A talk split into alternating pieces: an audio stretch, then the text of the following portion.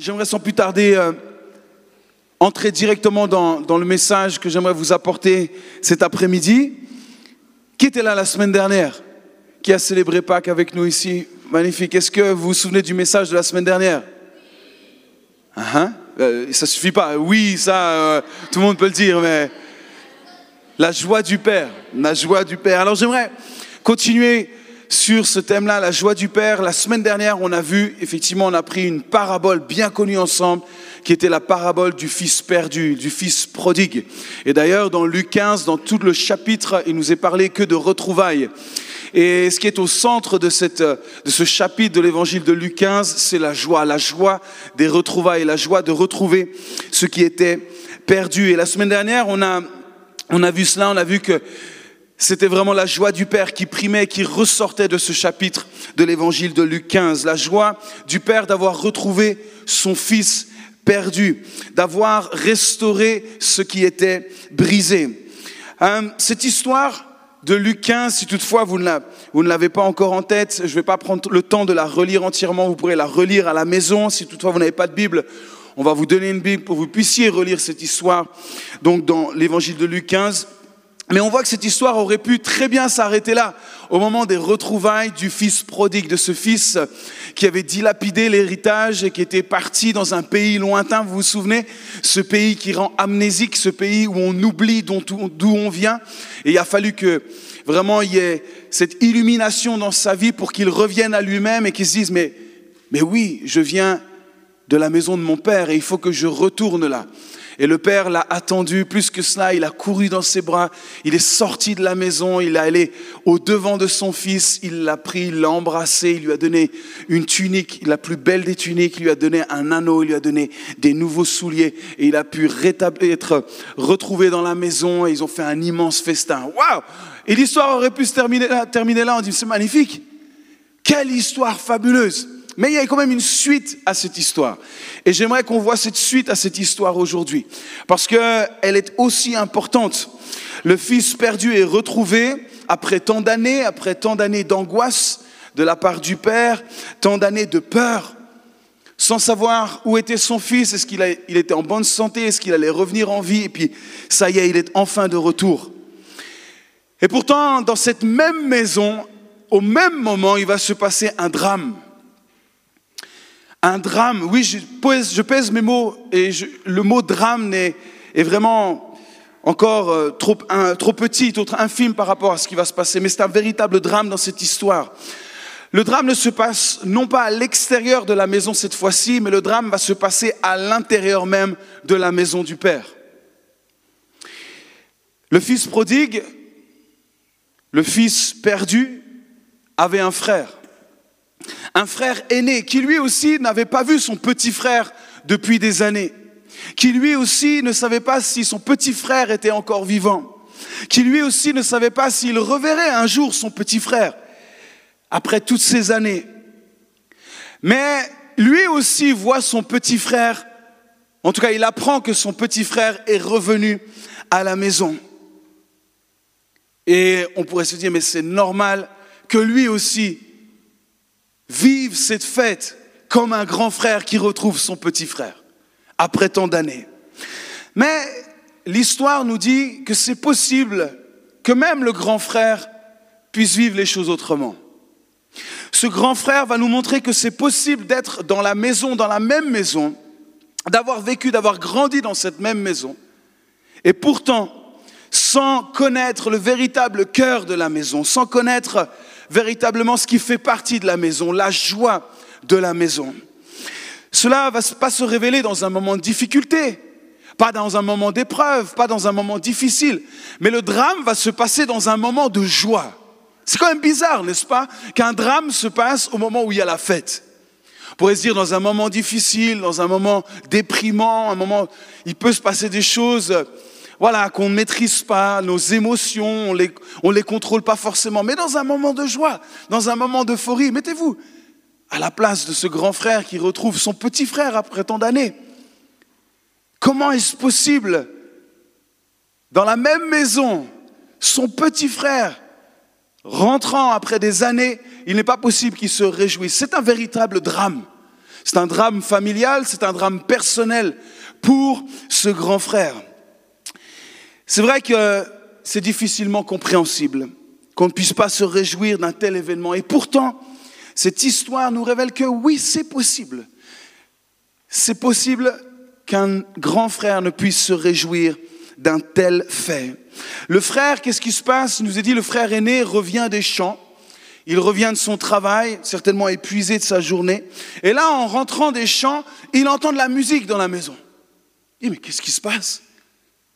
Ça fait longtemps qu'il n'y a pas eu de musique à la maison. Il y a de la musique, il entend qu'il se passe quelque chose, il y a la fête, il voit que ça danse, il y a quelque chose qui se dégage de la maison, il y a du mouvement, il y a de l'agitation dans la maison du Père comme il n'y en a pas eu depuis longtemps. Alors au lieu de rentrer dans la maison, il va appeler un des serviteurs et va dire, qu'est-ce qui se passe là?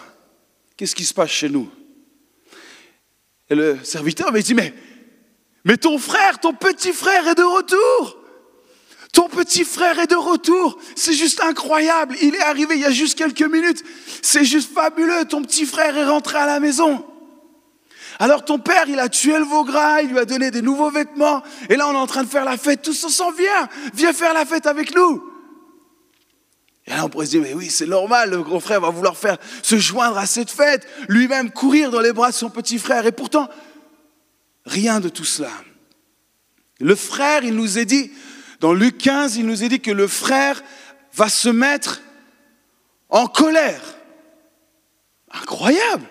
Comment c'est possible de se mettre en colère dans une telle situation, dans un tel moment émouvant? Ça vous est jamais arrivé de revoir une de ces histoires à la télévision et vous avez la petite larme qui coule comme ça sur le coin de l'œil? Ah, Vous n'êtes pas humain, vous. Ça m'est déjà arrivé dans une vieille émission pourrie et vous regardez, puis soudainement vous voyez deux personnes qui ne sont pas vues depuis longtemps qui se retrouvent. Ça vous touche quand même. Mais vous les connaissez pas. C'est pas vos frères, c'est pas vos sœurs. Peut-être même c'est un montage à la télévision, mais pourtant, juste l'idée de se dire que ces personnes se retrouvent après tant d'années, c'est juste, c'est juste magnifique, c'est beau. C'est pas la colère qui vient à ce moment-là. Et pourtant, son propre frère va vivre un instant de colère intense dans ce moment-là. Il va même pas vouloir rentrer dans la maison. C'est possible ça? De ne pas vouloir rentrer dans la maison, sachant que son petit frère est là, dans sa maison.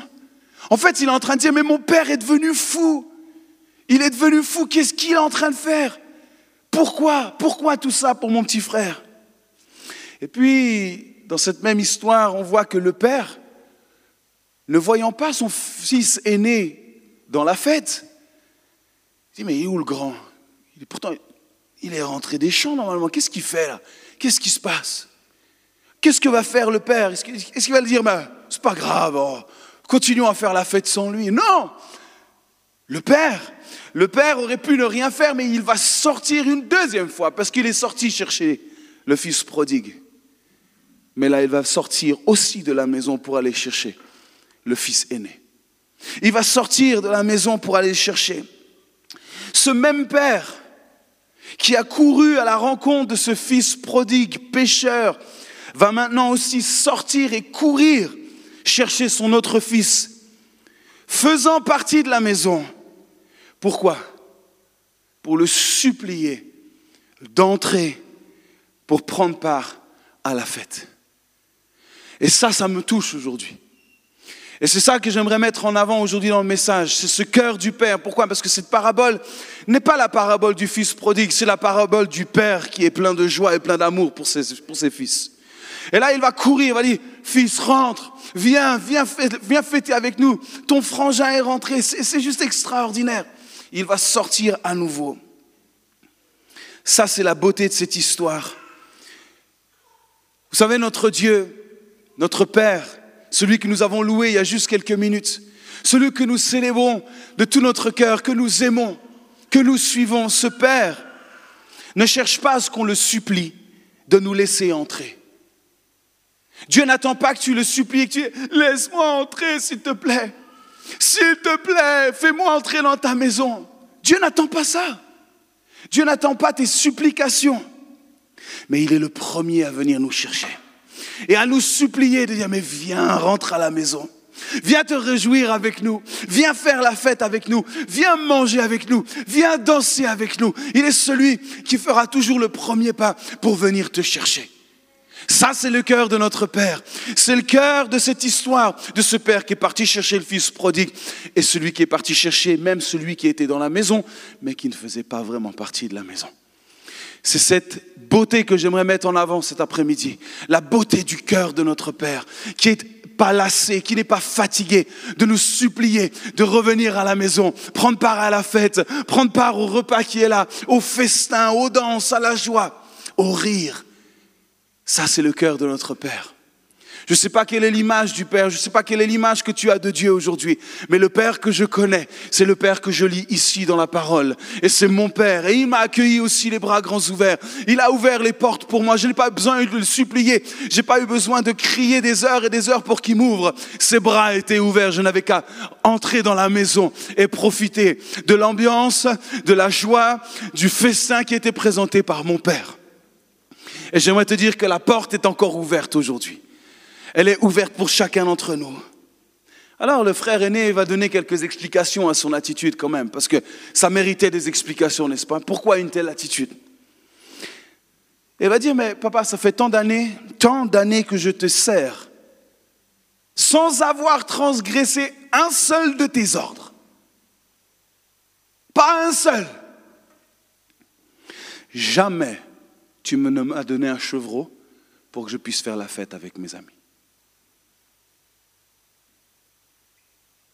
Je t'ai servi toutes ces années. Jamais tu m'as donné un petit chevreau. Je n'ai pas demandé le Vaugras, je m'en ai un petit chevreau pour pouvoir faire la fête avec mes amis. Et c'est vrai. Le frère aîné, il ment pas quand il dit ça. Il n'est pas en plein délire. C'est vrai. Et quand je regarde un petit peu à cette histoire, l'aîné au final serait plus notre modèle que l'autre. Plutôt le modèle à suivre que l'autre, qui a dilapidé tout l'héritage, qui allait faire sa vie, qui a gaspillé son argent avec toutes sortes de choses. En tout cas, moi, j'aspirerais plutôt à être comme l'aîné, à, suivre les ordres du Père, à faire ce que le Père me demande, à obéir au Père. On pourrait dire, bon, je serais plus, je serais plus le modèle que j'aimerais être dans les deux frères. Toute sa vie, il a été ce qu'on pourrait définir comme un bon chrétien. Il a été comme un bon chrétien. Il n'a pas mené de double vie. Il a servi son père et il a bien fait de le faire. Il n'a jamais, lui, donné d'angoisse à son père.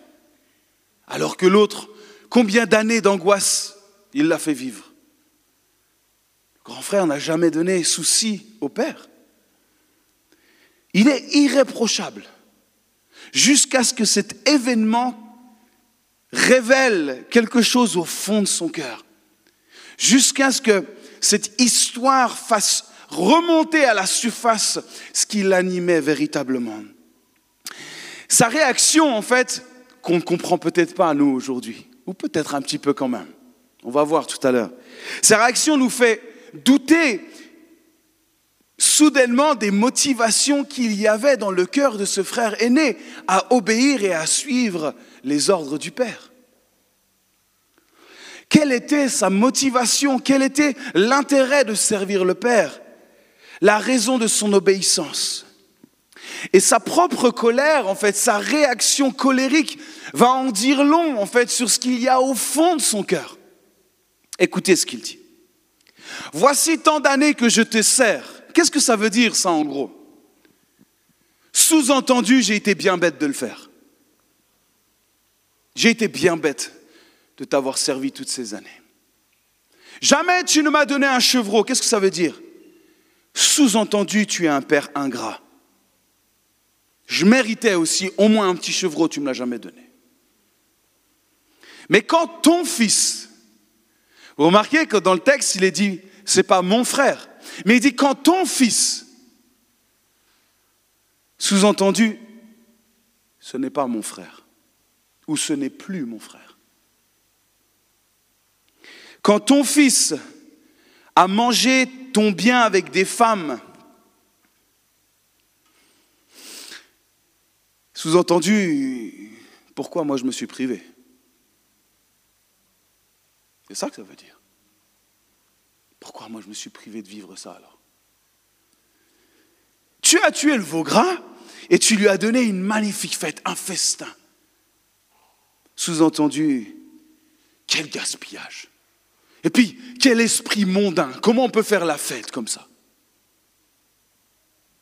Ça, c'est ce que la colère de ce frère va faire remonter à la surface. La véritable nature du frère va se révéler dans ce moment-là.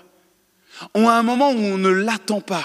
Un moment insoupçonnable, soudainement le fond du cœur de ce grand frère va remonter à la surface comme quelque chose d'inévitable. Waouh Le fils aîné, qu'est-ce qu'il nous est dit ici? Il n'a rien compris. Il n'a pas saisi l'état d'esprit de la maison. Il n'a pas compris qui était véritablement son père.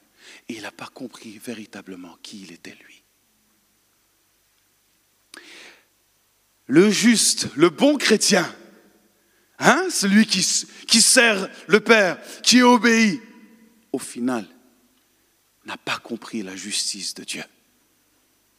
Pourtant, il était assidu, pourtant, il a toujours obéi, mais il n'a pas compris la justice de Dieu. Il ne vit pas la justice de Dieu. Sa colère révèle ce qui est au fond de lui. Tout remonte. La convoitise, la jalousie, l'envie, l'avarice, la dureté du cœur et l'esprit de jugement. C'est ça qui va sortir à ce moment-là de ce frère aîné. La haine, c'est une haine envers son frère et une haine envers son père. Me dis, mais comment c'est possible? Humainement même, on se mais même dans le monde, les choses comme ça n'existent pas. Tu n'as pas vu ton frère depuis des années, forcément tu vas te réjouir, tu vas le prendre dans tes bras et tu dis, mais je suis tellement heureux de te retrouver. Et là, on voit que son propre frère de la même maison, pourtant celui qui semble être le juste au final, semble être le pire.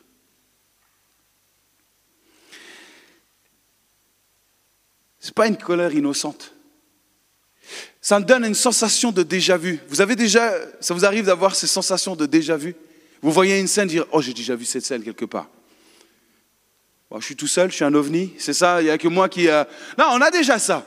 On voit une scène, dire C'est incroyable, j'ai l'impression déjà. J'ai déjà vu cette histoire quelque part. Et là, c'est la même chose. C'est une histoire déjà vue. Si on remonte même à la Genèse, c'est pas l'histoire de deux frères. On retrouve la même histoire. Abel qui va être le premier martyr de l'histoire, le premier martyr pour sa foi, tué par son propre frère, parce qu'il a réjoui le cœur du Père. On retrouve la même histoire. Bis repetita, ça ne change pas.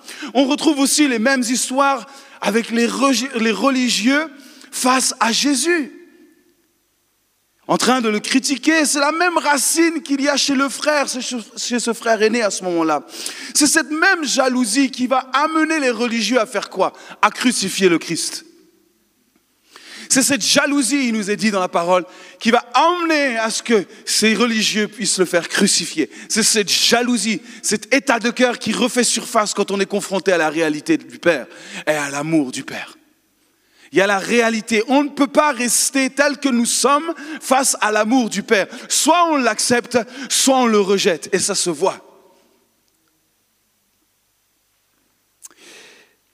Il y a un véritable refus de la part du frère, un refus de miséricorde, un refus de grâce. Je ne peux pas lui accorder cela. Je ne peux pas lui accorder grâce et miséricorde. Et nous, les amis, aujourd'hui, Comment réagissons-nous aujourd'hui, nous? Moi?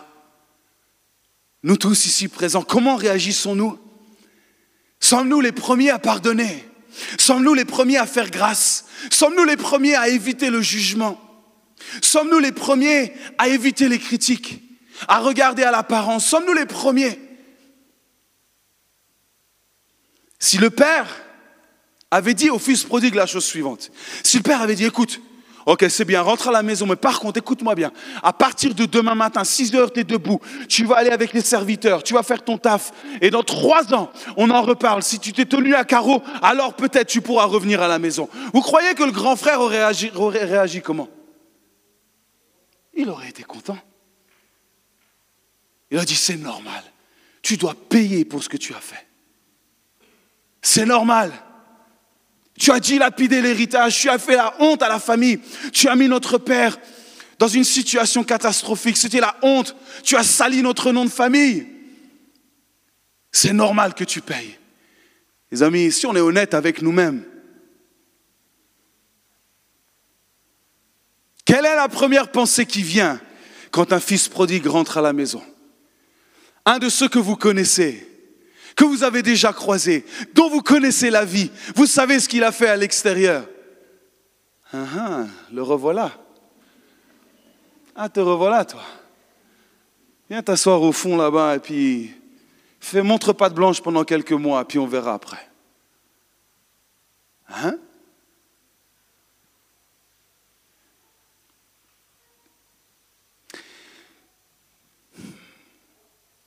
Jésus fréquentait les pécheurs. Jésus fréquentait les gens de mauvaise vie. Jésus mangeait chez eux. Il mangeait avec eux. Il passait du temps avec eux. Jésus sentait le pécheur. Quand vous alliez vers Jésus, ça sentait le pécheur. Dit, oh, t'as qui t'a traîné toi? Ça sent le pécheur. Oui, j'étais avec eux. C'est quoi le problème? Je suis venu pour eux. C'est pour eux que je suis venu. Je ne suis pas venu pour ceux qui n'en ont pas besoin, en quelque sorte ceux qui ne le veulent pas. Je suis venu pour ceux qui me cherchent. Je suis venu pour celui qui souffre. Je suis, celui, je suis venu pour celui qui fait appel à moi. Et rien ne m'arrêtera. Rien ne m'arrêtera de manger avec eux, de passer du temps avec eux, de les prendre dans mes bras, de les secourir, de les guérir, de les transformer, de les libérer.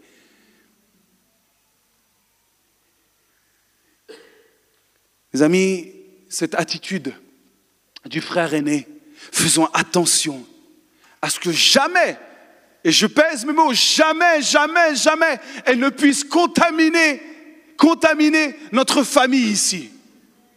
Que jamais cet état d'esprit ne puisse contaminer notre famille ici, l'église SOS ici, que nous ne puissions jamais être contaminés par cet esprit de critique, de jugement, de religiosité que nous puissions toujours être proches de celui qui souffre, que nous puissions être toujours celui qui va tendre la main vers celui que tout le monde a rejeté, que nous puissions être de ceux qui vont sortir de nos quatre murs pour aller chercher ce que personne veut voir, que nous puissions être de ceux-là. Attention à ne pas faire partie de ceux qui sont trop sages, trop justes, trop purs. Attention à cela, soyons vigilants mais nous servons fidèlement. Fidèlement, continuons à représenter la maison, l'esprit de la maison. Ce frère servait fidèlement, jamais en retard, toujours prêt à l'effort, à l'effort de plus. On est là à toutes les rencontres, on est là à toutes les réunions. Réunion de prière, je suis là. Résistance, je suis là. Groupe de vie, je suis là. Boost à trois heures, je suis là. Je suis toujours là. Ce n'est pas parce que tu es toujours là et qu'un autre vient qui lui n'est pas toujours là qu'il n'est pas aimé comme toi. Il est aimé de la même manière. Et au contraire, si tu es toujours là, alors sois toujours prêt à l'accueillir. À lui montrer que tu l'aimes. Sois toujours premier à sortir de là où tu es et dire, viens, ça fait plaisir de te revoir à la maison. Viens, ça fait plaisir de voir ton visage. Et même si tu sais que sa vie, ce n'est pas vraiment encore tout calé, est-ce que la tienne est vraiment toute calée déjà? Hein? Nous avons tous des choses à régler, vrai ou pas? On a tous des choses, on progresse, on est tous en train de, grandir, on est tous sur le chemin de la, sanctification, on est tous sur le chemin, mais personne n'est arrivé aujourd'hui. Alors, euh, ce gars qui mène la grande vie, qui vient dont on envie parfois aussi la vie, vrai ou pas? Hein? Hmm, J'aimerais bien des fois faire comme lui, faire des petits allers-retours comme ça, et puis... Euh, hein?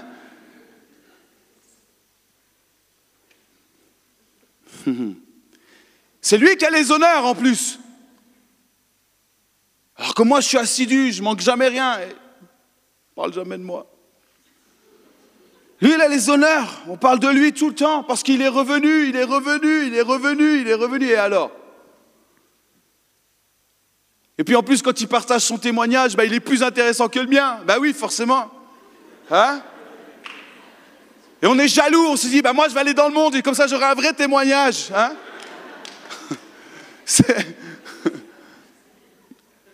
Je vais vous dire, je vais raconter quelque chose. Je ne sais pas s'il est là aujourd'hui, je ne veux pas le mettre mal à l'aise. Il y a un jeune homme qui vient depuis quelques, quelques semaines à l'église ici. Je l'ai rencontré euh, la semaine dernière. Et je lui ai raconté un peu mon histoire. On n'a pas du tout la même histoire. Moi, j'ai grandi dans une famille chrétienne bien équilibrée, aimante. J'ai grandi, voilà, dans la belle maison. Ça n'a pas fait de moi un chrétien, mais ça m'a aidé. Et il dit, ben moi je viens totalement d'un autre contexte. Il m'a dit, tu sais quoi? J'aime ton histoire. Il m'a dit, ton histoire est plus intéressante que la mienne. Comment c'est possible que toi qui as grandi dans cette maison, tu n'aies pas eu besoin de sortir de la maison? Et ça, ça m'a touché. Je dis, mais si tu n'as pas eu besoin de sortir de la maison, c'est, c'est magnifique. Ça, ça me touche. Qu'est-ce qui a fait que tu n'as pas eu besoin de ça? De goûter à autre chose. Ah, je n'ai pas non plus été un saint euh, sur tous les points. Hein. Euh, d'accord, ok Mais j'ai toujours été accroché. Ah, des fois, j'ai tenté quelques escapades, mais euh, il y, a, y a quand même une grâce. Oui, j'ai jamais touché à la drogue. Oui, j'ai jamais été ivre de ma vie. Oui, j'ai jamais même fumé de ma vie. Oui, c'est vrai. Est-ce que ça fait de moi un témoignage plus low cost que celui qui a été perdu pendant des années et des années et qui a soudainement retrouvé le Seigneur? Non. Nous avons le même Père. Il est sorti pour lui comme il est sorti pour moi. C'est son amour qui vient nous chercher. Et quand son amour vient, tout change. Notre vie est totalement transformée. Le problème, le problème de ce frère, c'est qu'il voit simplement son père comme un patron son père est un patron, un patron exigeant auquel il faut obéir sans jamais faillir. Mais en aucun cas il le connaît comme un père aimant et compatissant. Il ne connaît pas ce côté-là de son père. Il ne le connaît pas. Oui, Dieu est un Dieu exigeant. Oui, oui, il est droit. Oui, il est juste. Mais son amour couvre toute faute. Son amour bannit la crainte. Qui pourrait mesurer la hauteur, la largeur, la profondeur? La hauteur de son amour Personne. Son amour est infini, inconditionnel. Il voit son père comme un radin qui lui a jamais donné un petit chevreau pour faire la fête.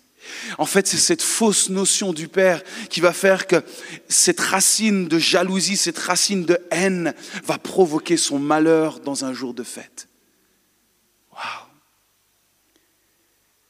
Et puis lui, en fait, en réalité, il aspirait à d'autres choses, c'est juste qu'il n'a pas eu le courage de le faire. Il aspirait à d'autres choses. Il aurait voulu la vivre, la vie de son petit frère, mais il n'a pas osé. Sa vie est lourde, elle est pesante. Mais dans la maison du Père, et je vais terminer les amis, dans la maison du Père, il y a une odeur, il y a un festin. Qui aime les festins? Moi j'aime quand j'arrive dans une maison, par exemple vous arrivez chez Charles et Antonella, Oh Il y a une odeur, c'est la fête. Ça fait partie de la fête. Il y a une odeur, il y a quelque chose qui, y a quelque chose qui se passe, il y a quelque chose qui se mijote, il y a, y a quelque chose dans l'air, il y a quelque chose. Waouh ça, c'est l'odeur de la fête. Dans la maison du Père, il y a cette odeur, cette odeur qui est celle du pardon, qui est celle de la grâce, qui est celle du rachat, qui est celle de la miséricorde. Hum, ça sent ça dans la maison du Père. Est-ce que c'est l'odeur que nous dégageons aujourd'hui, chers amis? Que l'église de SOS puisse toujours être une église qui dégage cette odeur de grâce. Parce que là où le péché a abondé, la grâce de Dieu a surabondé. On veut être au-delà de ce que le péché peut faire. Nous voulons venir avec la miséricorde de Dieu et de Dieu seul. Si tu acceptes cela, ou tu resteras, soit tu acceptes pardon cela, ou tu vas rester en dehors de la maison du Père. Mais dans la maison du Père, il y a quelque chose qui se passe. Il y a la joie, il y a les chants, il y a les danses, il y a, il y a, une fête, il y a, les festivités sont là. Le royaume de Dieu, le royaume de Dieu, c'est la joie de voir un seul, un seul pécheur qui se repent et lui faire la plus grosse fête qu'il n'a jamais vécue. Ça, c'est la joie du ciel. Ça, c'est le royaume de Dieu, fait en son honneur.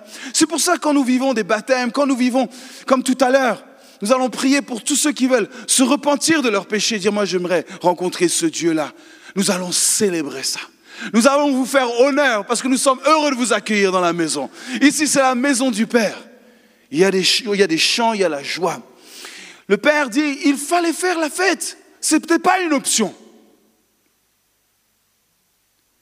L'église, écoutez-moi, ce n'est pas une option de faire la fête. Nous allons et nous devons faire la fête quand un pécheur se repent. Parce que c'est ce qui se passe là-haut, les amis.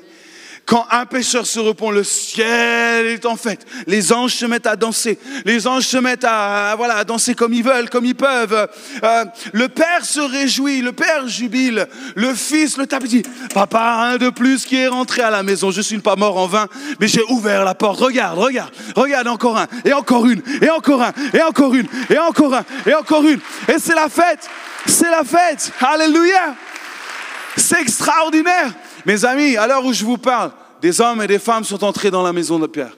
À l'heure où passe chaque seconde, chaque minute qui passe, il y a des hommes quelque part, des femmes quelque part, des jeunes, des vieillards, des, pauvres, des riches, des gros, des maigres, des noirs, des blancs, des jaunes, des rouges, des verts. Ils disent oui à Jésus. Et Père dit, mais rentre à la maison et viens célébrer avec moi. Et ça, c'est extraordinaire. Nous devons faire la fête. Une église où il n'y a pas de fête, c'est une église morte. Une église où on ne célèbre pas la vie, alors qu'est-ce qu'on fait? On se critique. Et on regarde l'un et l'autre. Ah, dernière fois que tu es venu au culte, attends, je vais regarder mon calendrier. Trois semaines. Et t'es où? Mais oui, les amis, est-ce qu'on n'est pas comme ça un petit peu? Soyons honnêtes. Hein? Et tu oses prendre la Sainte Seine? Manque pas de culot, toi. Hein. Le problème du frère, c'est quand il regarde, il regarde comme il était avant. Le Père le regarde comme il est maintenant. C'est juste la grande différence. Nous, nous regardons à ce qui vient du passé. Le Père dit, aujourd'hui est un jour nouveau. Les choses anciennes, c'est fini, je les ai oubliées. Bienvenue à la maison. Waouh, ça c'est la maison du Père. Le Père découvre la joie de retrouver son Fils le fils cadet découvre la joie de retrouver son père. Et ça, c'est un mélange explosif. Explosif. Quand le père retrouve son fils et quand le fils retrouve son père, là, il y a, quelque chose d'explosif qui se passe, une combinaison qui forcément emmène une joie. Une joie qu'on ne peut pas comprendre tant qu'on ne l'a pas vécue. Et le père, qu'est-ce qu'il va faire? Il va inviter l'autre frère à viens, Viens faire la fête avec nous, reste pas là. Pourquoi tu es plein d'amertume, plein de colère? Viens, viens, viens prendre place au festin. Viens connaître la joie, le bonheur d'être frère et d'être fils. Mais en fait, quand nous sommes dans cette dynamique-là, en fait, on peut se regarder les uns les autres et ça nous procure de la joie. Oh, Aldric, t'étais perdu. Mais le Père est venu te chercher. Waouh T'étais vraiment perdu, toi. Hein? T'étais loin, hein, vraiment. Hein? Oh là là. Au Gabon, là-bas, t'étais perdu. Oh là là là là là là. Tu il a fallu que tu viennes ici, en France, pour que tu découvres la maison du Père. Waouh, je connais un petit peu sa vie, c'est pour ça que je me permets. Mes amis, faisons en sorte que les chants résonnent toujours, que le peuple de Dieu danse toujours que nous puissions célébrer, célébrer la vie. On pourrait se dire, mais pourquoi le Père, pourquoi le Père a tant besoin de ressentir la joie? Le Père, il a besoin de rien normalement. S'il est Dieu, pourquoi il a besoin de, de faire ce festin? Comme si en fait il avait besoin d'exprimer sa joie en fait. Vous savez, il y a des chrétiens, ils viennent à l'église le dimanche, on a l'impression qu'ils ont mangé un pack de citrons avant d'arriver. Ils sont là, ils font